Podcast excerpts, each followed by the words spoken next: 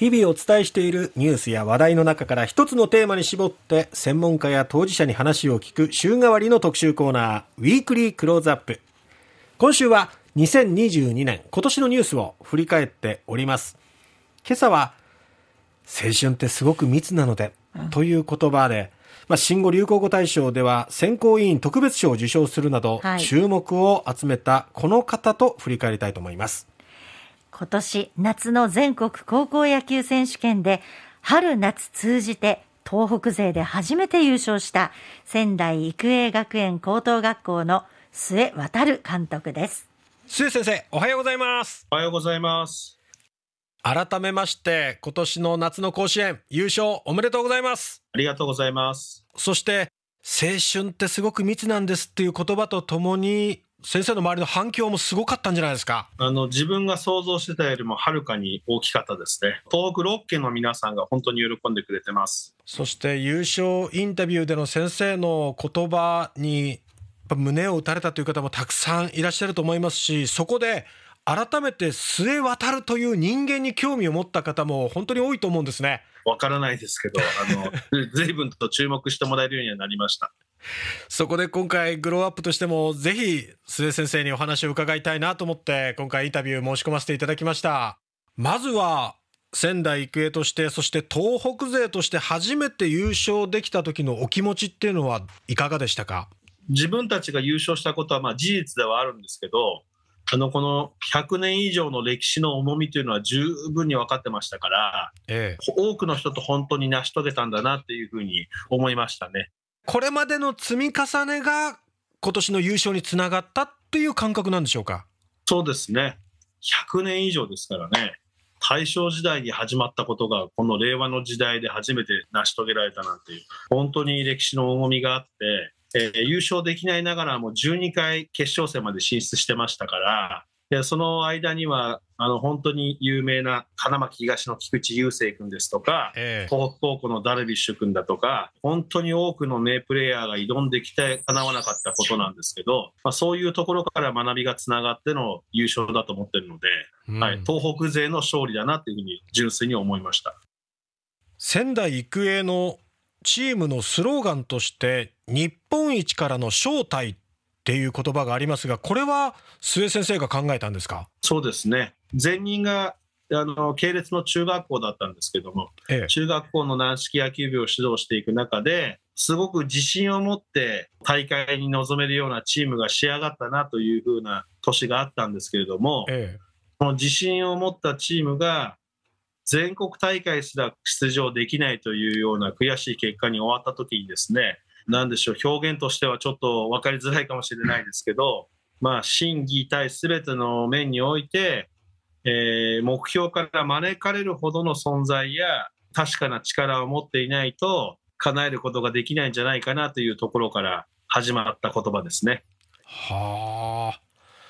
やはり優勝っていうものは自ら掴み取るものかと思いきやこの正体っていうのはそれだけの実力があってしてもまだ届かない何かしらこう壁向こうが受け入れてくれるものっていうのが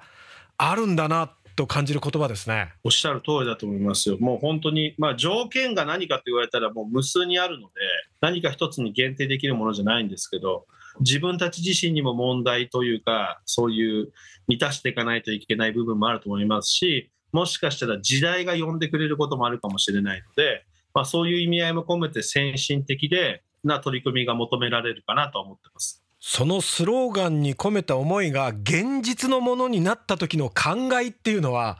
鈴先生いかがでしたか？いや、考えよりも、一番最初に本当に浮かんだのは、過去に負けてしまった子どもたちの顔が浮かんだんですよね。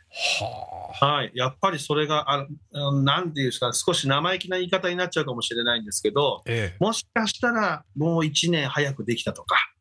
もう2年早くできたとか、あの時の子供たちでもできたなと思ったんですよね。はい、今年のチームでできたんだから、あの時のチームだったら絶対にできたなっていうふうに思ったので、うん、喜びや考えというよりかは、悔しさに近い感情がありましたね。はあ、あの時じゃあ何が足りなかったんだとか、はいはいはい、そういうことを考えたってことですかね。そうですね。はい。はあ。今回、まあ、優勝した時のインタビューではやはり青春ってすごく密なんですって言葉が注目されましたけどこれは末先生が常日頃から考えているものなんですか？後から気づいたことなんですけど密っていう言葉のその意味合いって、ええ、あの本来であればいいものというか関わり合いが濃いとか、ええ、その内容や過ごしている時間帯が喜びだとか感動だとかやりがいとかを感じるっていうことだったと思うんですけど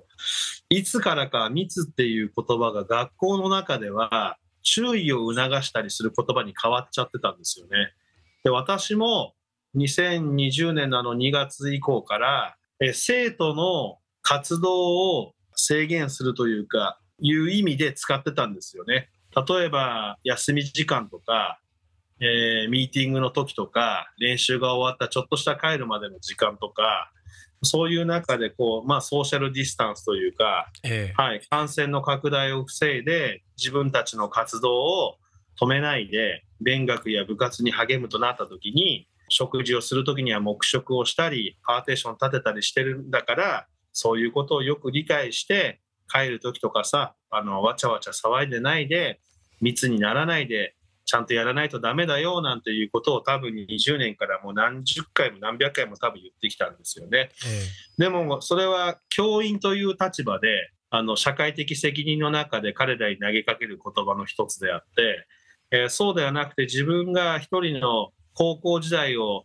振り返った時には一人の人間として振り返った時にはあの密な時間ばっかりなんですよ思い出って覚えてるのって。うん、だからそれをさせてあげられてないなっていう感情も複雑にあって、まあ、そういう中であのコロナの関することをまさか優勝インタビューで聞かれるとは思ってませんでしたから、はい、そういうことをさせてあげたかったなとかっていうのが出てきちゃいましたね。2020年2月以降まあ、学校に集まることもままならない状況もあったと思いますし練習もなかなか思うようにできないさらには対外試合とかましてやできるわけもなくっていう時期を過ごした生徒さんがたくさんいらっしゃって、はい、そんな時期を末先生は過ごしてきたこう生徒たちにどういうふうな言葉をかけるように心がけてました？大人が子どもたちに対する配慮や気遣いだとか心遣いをあの十分にできてなかったと思ってたんですね、私自身としては。はい、まあ、例えばいろいろな中止が決定されていきましたよね。ええ、どの大会に関して、その大会が中止、活動ができないということに対しても、大人たちが子どもたちに伝えた伝え方って、もう字一つなんですよ。ということで、須江監督のインタビューをお届けしましたが、はい、まず、青春って密なのでっていう言葉がクローズアップされましたけども、あれはこうポッと出た言葉ではなくってやっぱり先生がずっとこのコロナ禍で生徒たちと向き合ってきた野球と向き合ってきたっていう過程があるからこそ出てきた言葉で、そして密って人間にとってはすごくポジティブなものとして使われていたはずなのにいつの間にかネガティブなものとして指導するときに使ってたっていうこと。でも青春って本当は密な状態から生まれるものなんだよねってね。そうですね、もう本当。あの時に我々が本当に感じてたもやもやした気持ちっていうものを先生の言葉がなんか代弁してくれたような言葉だったなと思ったんですよね。うんうん、で、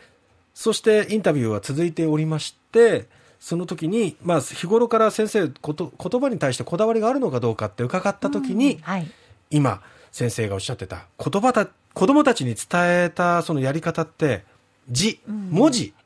だったんですよと。で、その先についてもちょっといろいろですね、本当に素晴らしい話をしていただいたんですが、時間にちょっと収まりきれない、一つのコーナーに収まりきれないということで、この続きはですね、明日、えー、グローアップの中でお届けしたいと思います。グローアップマガジンのコーナーでお届けしたいなと思っておりますので、明日の放送もどうぞお楽しみに。